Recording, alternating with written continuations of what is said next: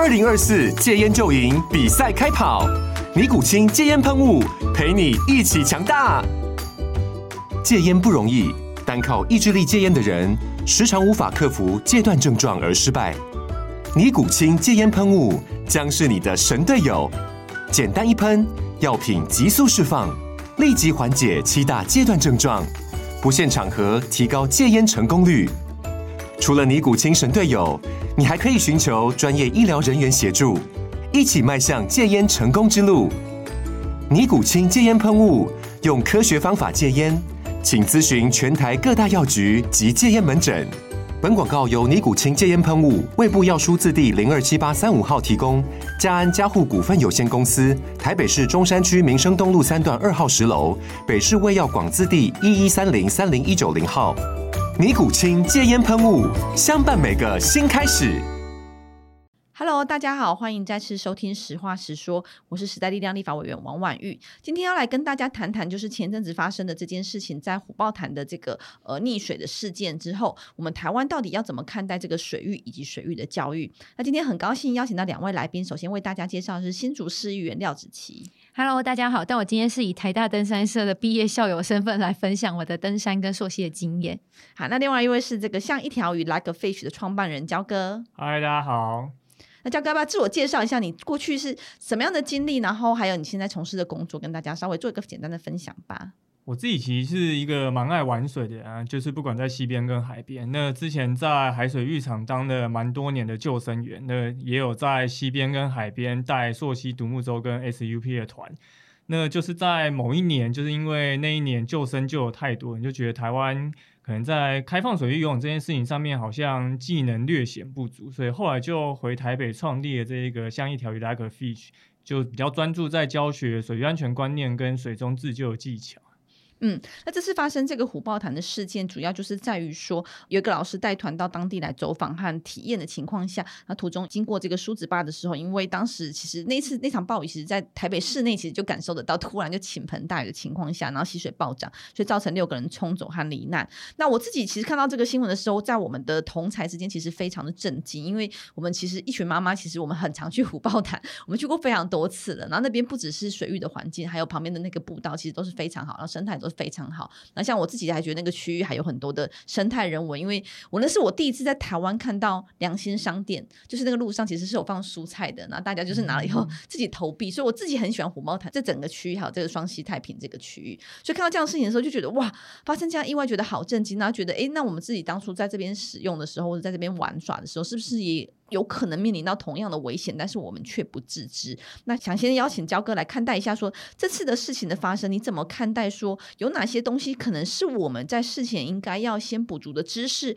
又或者是说，当我们在户外游玩，尤其是在水域游玩的时候，什么样的情况下我们应该要提高警觉，又或者是应该要立刻的上岸等等的这部分的知识？像这一次这个意外，他们其实进去山里面步道时间就有点晚哦，他们本来其实就不是去溯溪，只是。刚好要走梳子坝那个石头街过去。那我看新闻的描述说，他是下午三点五十才进去。那一般像我们自己去西边跟海边玩，其实看天气就是很重要的一件事情。因为大家可能会自己去观光景点玩，你也会看当地会不会下雨。当时预报其实就有说下午其实就会开始天气会变化，然后就开始会下雨。那三点五十进去，其实午后本来就很容易。出现雷阵雨，那我们去西边跟海边，其实观察天气跟看气象预报，其实都是非常重要一件事情。那这个其实都是。事前就可以去做的功课。那所以想请教一下，说如果是一般人，就是如果我们这些爱玩的爸爸妈妈带小孩，但是其实不知道去哪里是了解这样的知识，有什么样的管道，或是有什么样的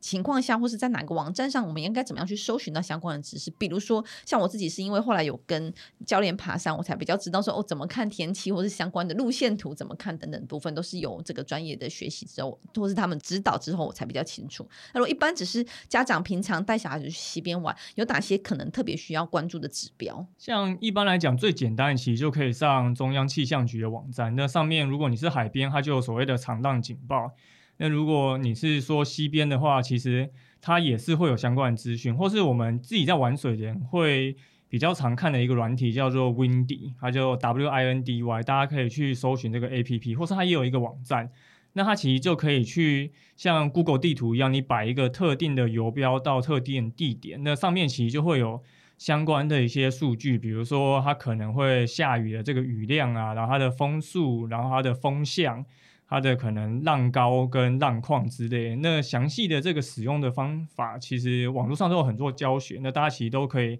上网去看一下这个软体要怎么去使用。那它其实都是一个算。蛮精确、好用又很直观的一个手机的 App。嗯，但像我也想请教一个问题是说，像我们这些妈妈们、爸妈们，其实不太知道说，哎，到底怎么样去判断情况下，那我们自己自以为可能是一个好的判断方式，但我不知道是不是精确。趁这个机会来请教一下焦哥，比如说我们去溪边玩耍，我们就会特别去感受一下，因为有时候空气中开始哎湿度突然增高，或者说看到说山头上其实就有乌云的情况下，我们就会开始叫小孩慢慢上岸。那这样的判断方式是准确的吗？或是是可以当成一个参考的吗？其实山上很容易上游会下雨，可是下游其实不一定会下雨，所以像刚刚提到的山上有乌云这个情况下，其实这个就是很直观，你就可以去可能请小朋友上岸去避开这种这样子的一个状况。对，那当然溪水暴涨它还是会有一些征兆，比如说因为上面可能有大量的水这样流下来，所以其实你会看到可能水面会开始变得浑浊。或者是说有一些可能不正常数量的枯枝落叶，就是沿着溪水流下来，那其实你就可以稍微比较有一些警觉性。因为我自己的概念是这样，我会觉得你就宁肯相信你看到的这些征兆，它就可能是有会发生的危险。那了不起，你就是跑错一趟而已。可是如果你觉得它没事。那反而可能就错失了一个逃命的机会，这样就是宁可谨慎小心一些些。对，然后另外像去溪边玩水，我觉得很重要的一件事情就是你一定要有一个所谓的撤退路线，因为像很多人他去玩水，他可能是比如说他到溪边，他就跑去对岸玩水，嗯，可是那个对岸不一定是有路线可以再回到马路上或是山下的。嗯，那当溪水不小心暴涨，你又来不及离开的时候。你就会被卡在那边，那你就会必须要求援。那如果你是没有到溪的对面，你就是在溪的同一侧玩，那如果发生了什么溪水暴涨或天气不好，你其实就直接原路就可以走回你的原本来的这个马路上，那相对的风险就会比较低。所以也不是说你不能到溪的对岸去玩水，而是你最好去溪边玩水的时候，你最好是要有一个撤退路线。那不管是要怎么走，那你就会要有一个备案在，那它这样风险就会相对比较低。嗯，了解。那接下来也想请子琪分享一下，说，因为其实子琪一开始说他是一个非常怕水的人，那其实有很多怕水人就觉得说，反正我这辈子再也不会碰到水，我就是在家里就好了，顶多就是在浴缸或这样洗澡或者游泳池就好了。为什么我根本不会去接触到溪啊？我根本不是不会去接触到海啊？为什么我要去做这件事情？我就不用了解也没关系，因为反正我就怕水，我也没有想要去碰。那子琪是什么样的因缘机会下会开始觉得说，诶，我可能应该要试着去了解，或是试着去知道怎么样有一些求生或是怎么样自保的的可能性？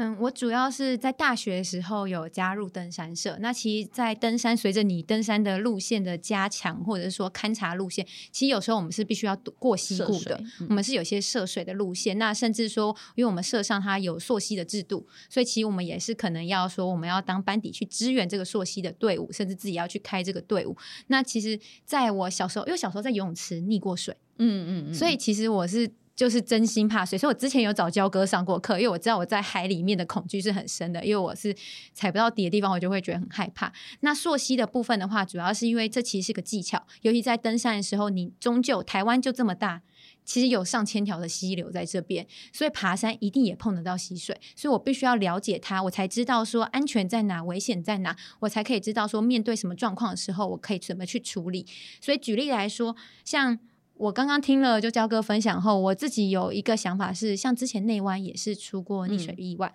嗯、那我们会得到看到的东西就会是内湾走过去，你其实看到十几个禁止告示牌的。哦，对，他就是沿路没有在客气的插满满的过去，但大家也都聚在那里玩，就像虎豹潭，其实大家也都聚在那玩，然后大家都觉得人多好像就是安全的地方，但其实大家都忽略的事情就是，其实水。尤其是溪，台湾的溪其实上面集水区，就是集水区的概念，就是说这条溪，你想象它像树枝一样，会有那个叶脉的散开，嗯、所以它会汇流在一起。嗯、所以当像是刚刚婉玉分享到说，你们看到阴天的时候，这可能是个判断方式，但其实最准确还是要看大区域，因为整个中央气象局或者说整个集水区是很大，有时候你山谷这里看到的黑黑的，其实不一定准，因为搞不好已经。宝座上面下了一大轮，然后水况真的出问题的时候，那其实一瞬间的。嗯，像我自己有在我脸书分享。嗯、呃，我三次遇到溪水暴涨的经验，那其实刚好是三个不同类型的队伍。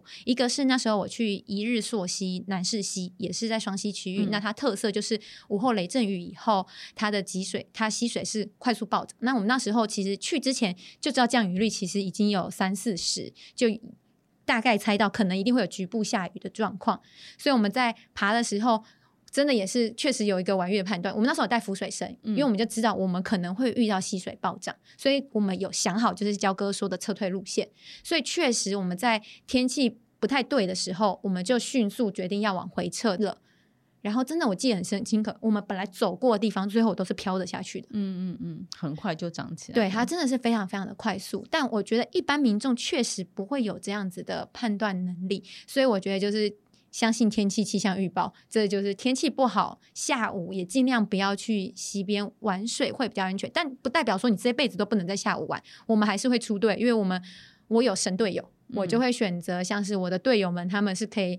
去架设好一个撤退路线，我可以架设好，我知道自己怎么样确保我自己去安全的撤退，回到原本就是下溪的点。那第二个路线，其实那时候是去南澳北溪拉卡温泉，其实。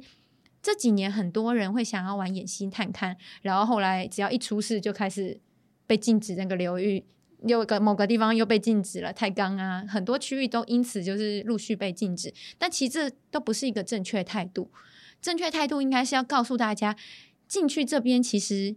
你要享受这些美景，你其实是要有一定的知识，跟你需要准备哪些器材跟就是状况。像我们那时候也是知道天气可能会有点阴。然后有降雨几率，那我们也是带好了，就是一样是撤退的绳索都带好。后来真的就水势太大，所以我们最后就是因为是个溯溪队伍，所以会有完整的所谓的攻击手。攻击手就是安全过溪以后。架好系统，让确保的人可以一个一个过去。嗯、对，这又是另一种状况。那它是其实是一个比较进阶的缩溪状况。那再来一个，其实前阵子双十国庆有发生过一些事情，嗯、也就是大山。其实山，因为台湾的山一定会有很多溪流，是。那只要溪水暴涨的时候，其实你就本来预定走过去的溪，你现在过不去了。那其实你要做的处理是什么？长天数队伍理论上你要准备紧急的粮食，你应该是要找到在这个地方比较安全的。就是扎营的点去等待，而不是叫救援队要冒着生命危险去、嗯、去溯溪为你送食物，这其实是错误的。所以我觉得在开放山林以后，遇到了几个状况，让水域不断的被封闭，我觉得是非常可惜的。因为其实就像焦哥说，只要我们清楚认识到危险在哪里，那我们就会知道安全在哪里，那你也会知道你需要怎样的协助，怎样的资源。我觉得这件事非常重要。那现在通常事情发生后，大部分都可以听到的就是会是一些禁止的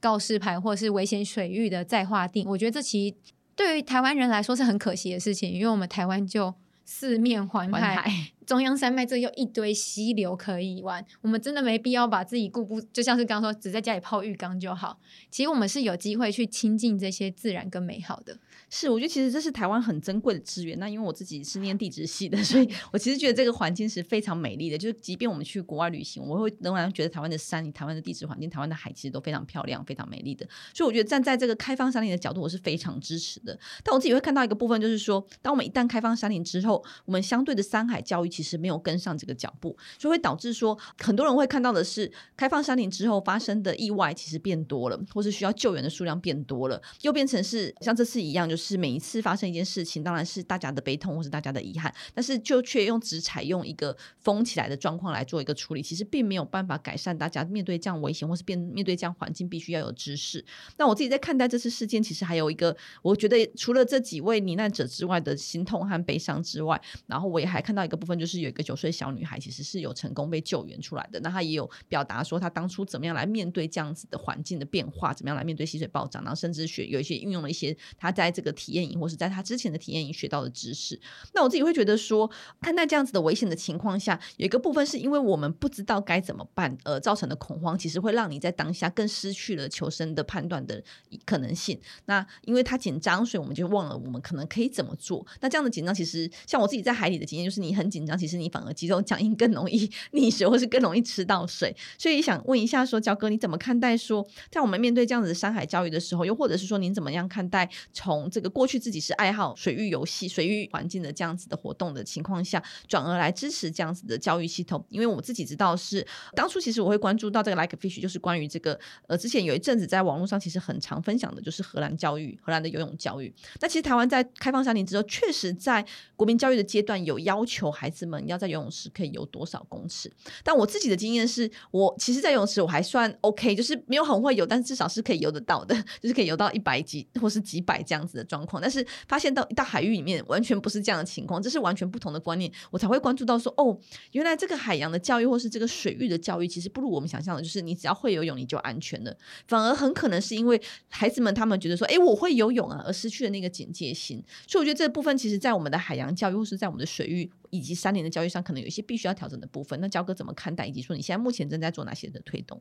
像台湾的游泳教育其实是比较偏竞技式的游泳教育，我们就是自由式、仰式、蛙式、蝶式，那就是希望孩子可能可以游得好看，然后去参加比赛，然后拿到好成绩。可是这个样子的一个游泳教育内容，它不一定能够在开放水域中让你可以就是悠游自得，因为游泳池是一个踩到底的环境，而且你会带着蛙镜。可是，一般我们去溪边跟海边玩，其实是不会带挖镜的，而且也踩不到底。所以，当你习惯了这样子踩到底有挖镜的环境下，你去溪边跟海边，那你又觉得你会游泳，那这样子的话，你就很容易。高估自己的能力，嗯，是。那像我自己做的是所谓的荷兰的游泳教育。那荷兰的游泳教育主要它的诉求，它其实也不是说要去啊，好像推很多水域安全观念跟水中自救技巧给小朋友，而是他们会希望小朋友在学习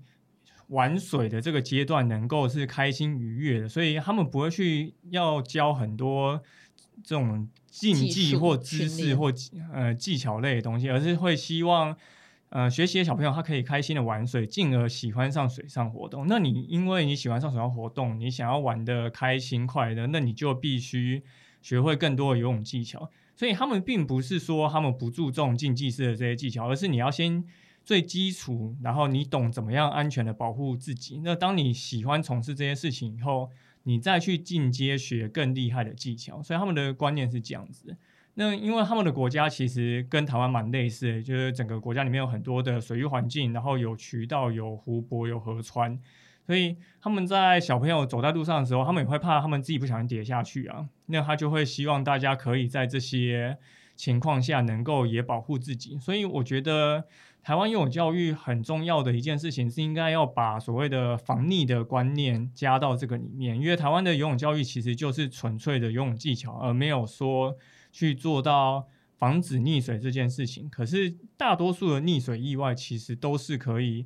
事前避免的。比如说最简单，可能大家都知道的，你说不要穿牛仔裤下水啊，然后不要喝酒下水啊，或是天气不好不要去溪边、海边，台风前后就是不要去关档。可是还是会有很多民众会去做这样的事情。那这个就是我们需要透过教育就可以去帮助大家学习到怎么样好好保护自己的一个方式。嗯，对，但我觉得其实这也是一种观念的改变，因为比如说，呃，这刚才我其实有提到，就是说我的先生其实一开始就对于说我们要带小孩去溪边玩玩海边，他就觉得还很危险，溪很危险，你为什么要去做这么危险的事情？但是呢，反而反观来说，其实我觉得有些台湾人可能会出国滑雪，或是去骑马等等。那其实台湾自己有很好的大自然的环境，但我们却因为害怕而不去接触，我觉得这是非常可惜的。所以后来就是因为透过这样的接触，呢我们就是也希望能够让大家，包括我们这些孩子，还有我们。们自己能够稍微能够对山林或是海域能够水域有点了解的情况下，我们其实是有找教练来跟我们做一些基本的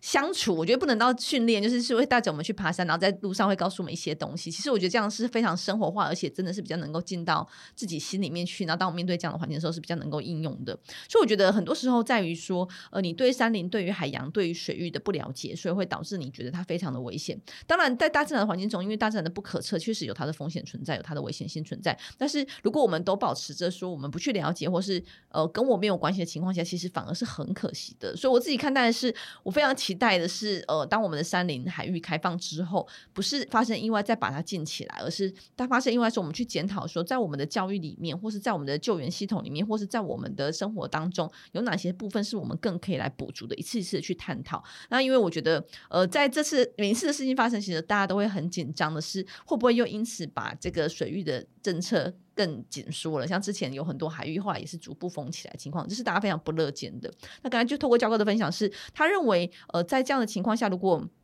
大家能够懂得一些技巧，或是懂得一些自救的方式，或是懂得怎么样跟水域来做一个相处，其实有很多危险是可以避免的。那包括我们其实之前有看到说，教哥表示说，其实我们他在当这个救生员的情况下，其实救过非常多，就是。处理过非常多的这样子的事件，那很多事情可以避免的。那如果是你的话，你会怎么建议大家在哪些部分有一些基础的知识，或者在呃接触水域的活动之前，应该要做好哪些准备？是大家应该要最基本、最基本应该要有，比如说刚刚说到的，呃，不要穿牛仔裤下水，穿适合的衣物等等的部分。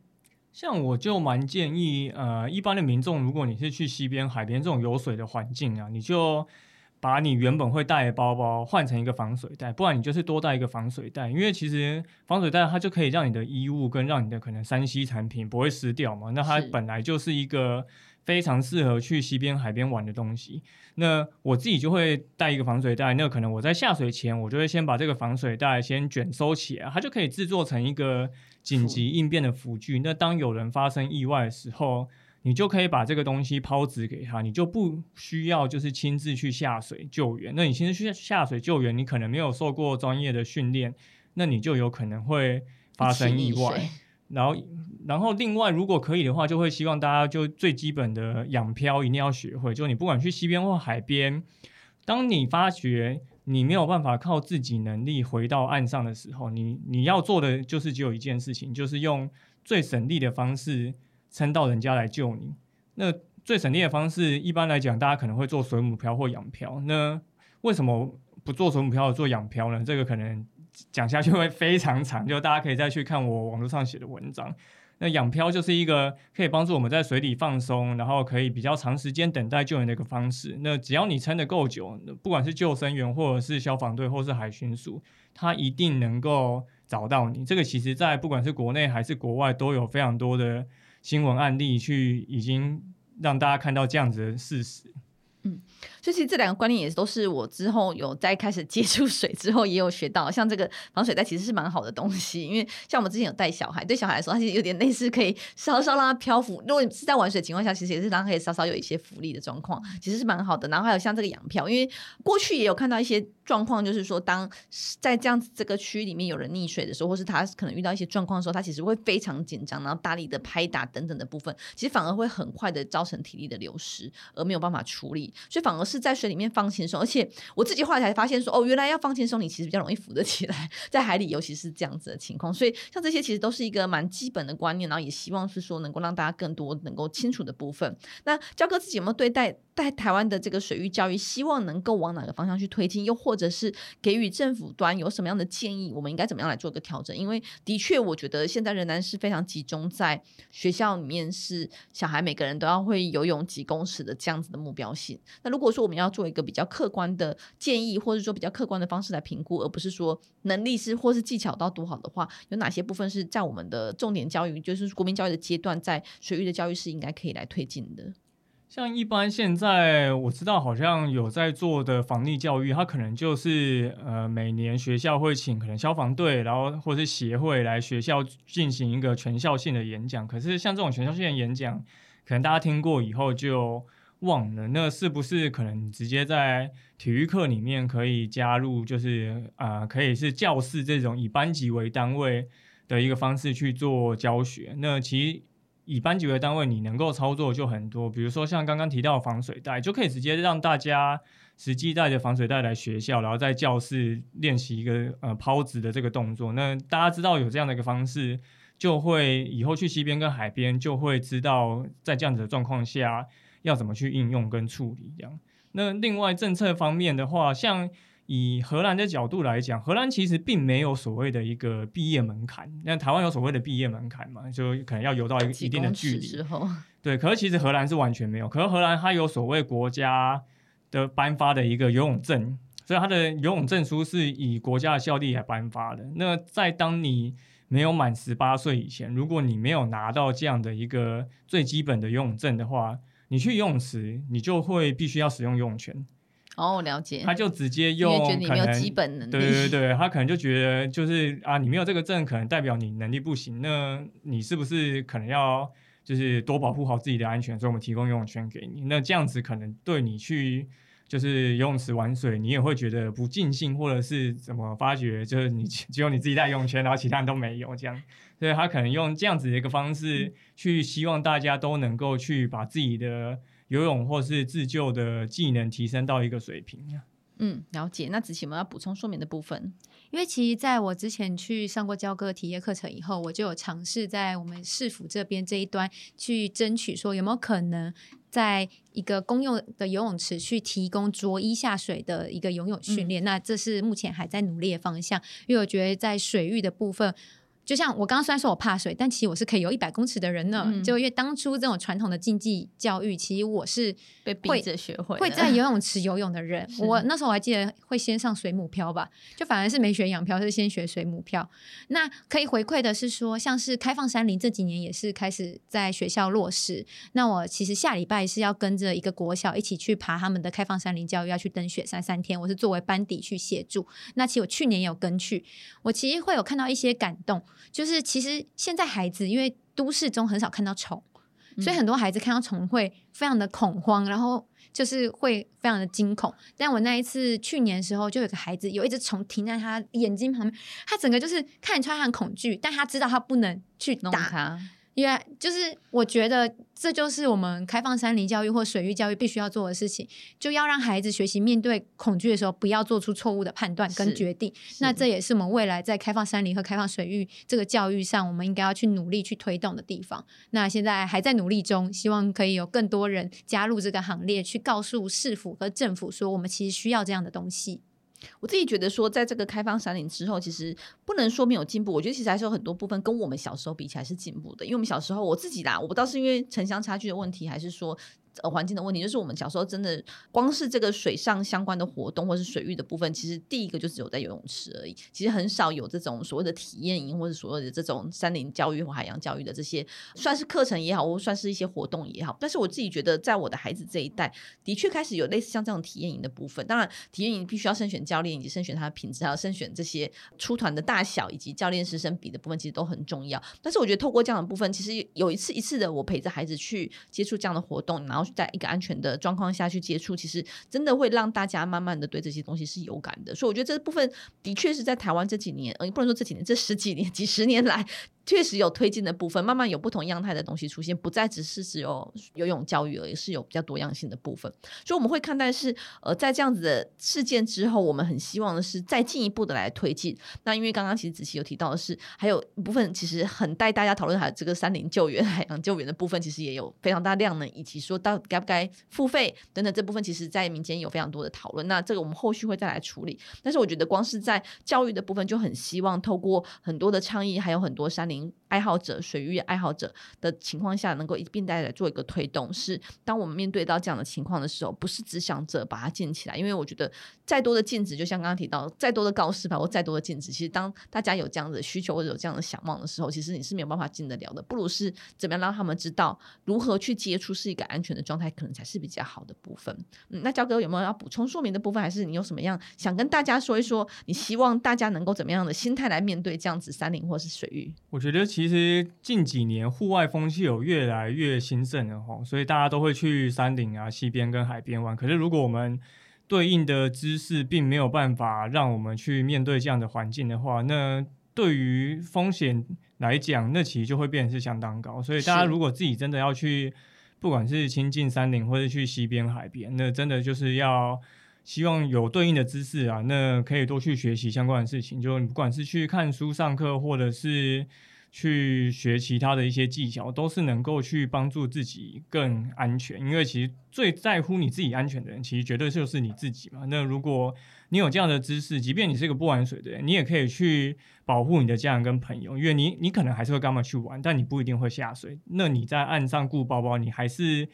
可以去协助他们去避开可能会产生溺水的风险，又或者是他们如果真的发生什么意外，你也可以在岸上协助救援。这个不是说你不玩水，你不会游泳就没有办法做到的事情。所以这些知识都会希望大家能够去精进跟学习。嗯，就是我觉得要对于风险的评估以及危险的管理这个部分，当然含了知识量的部分有多少，其实都必须要来做一个横评或是一个审酌的。因为我们会看到说，在这样子的情况下，其实都不知道是完全或是都不去碰触，其实是完全不可能。因为台湾就是真的是四面环海，而且台湾的山脉其实非常的多，只是有高有矮、有长有短、有深有浅的差别而已。所以我们会希望是大家看待山林或海水域，其实除了恐惧或是害怕之外，其实应该要有一个正面的态度去面对它，然后。更积极的去了解，我们应该要有的相对应的充足的知识是更重要的。好，那今天节目就到这边，非常谢谢焦哥和子琪来跟大家做分享，也希望大家现在虽然即将进入冬季，但是每一年的夏季的时候，其实这个水域的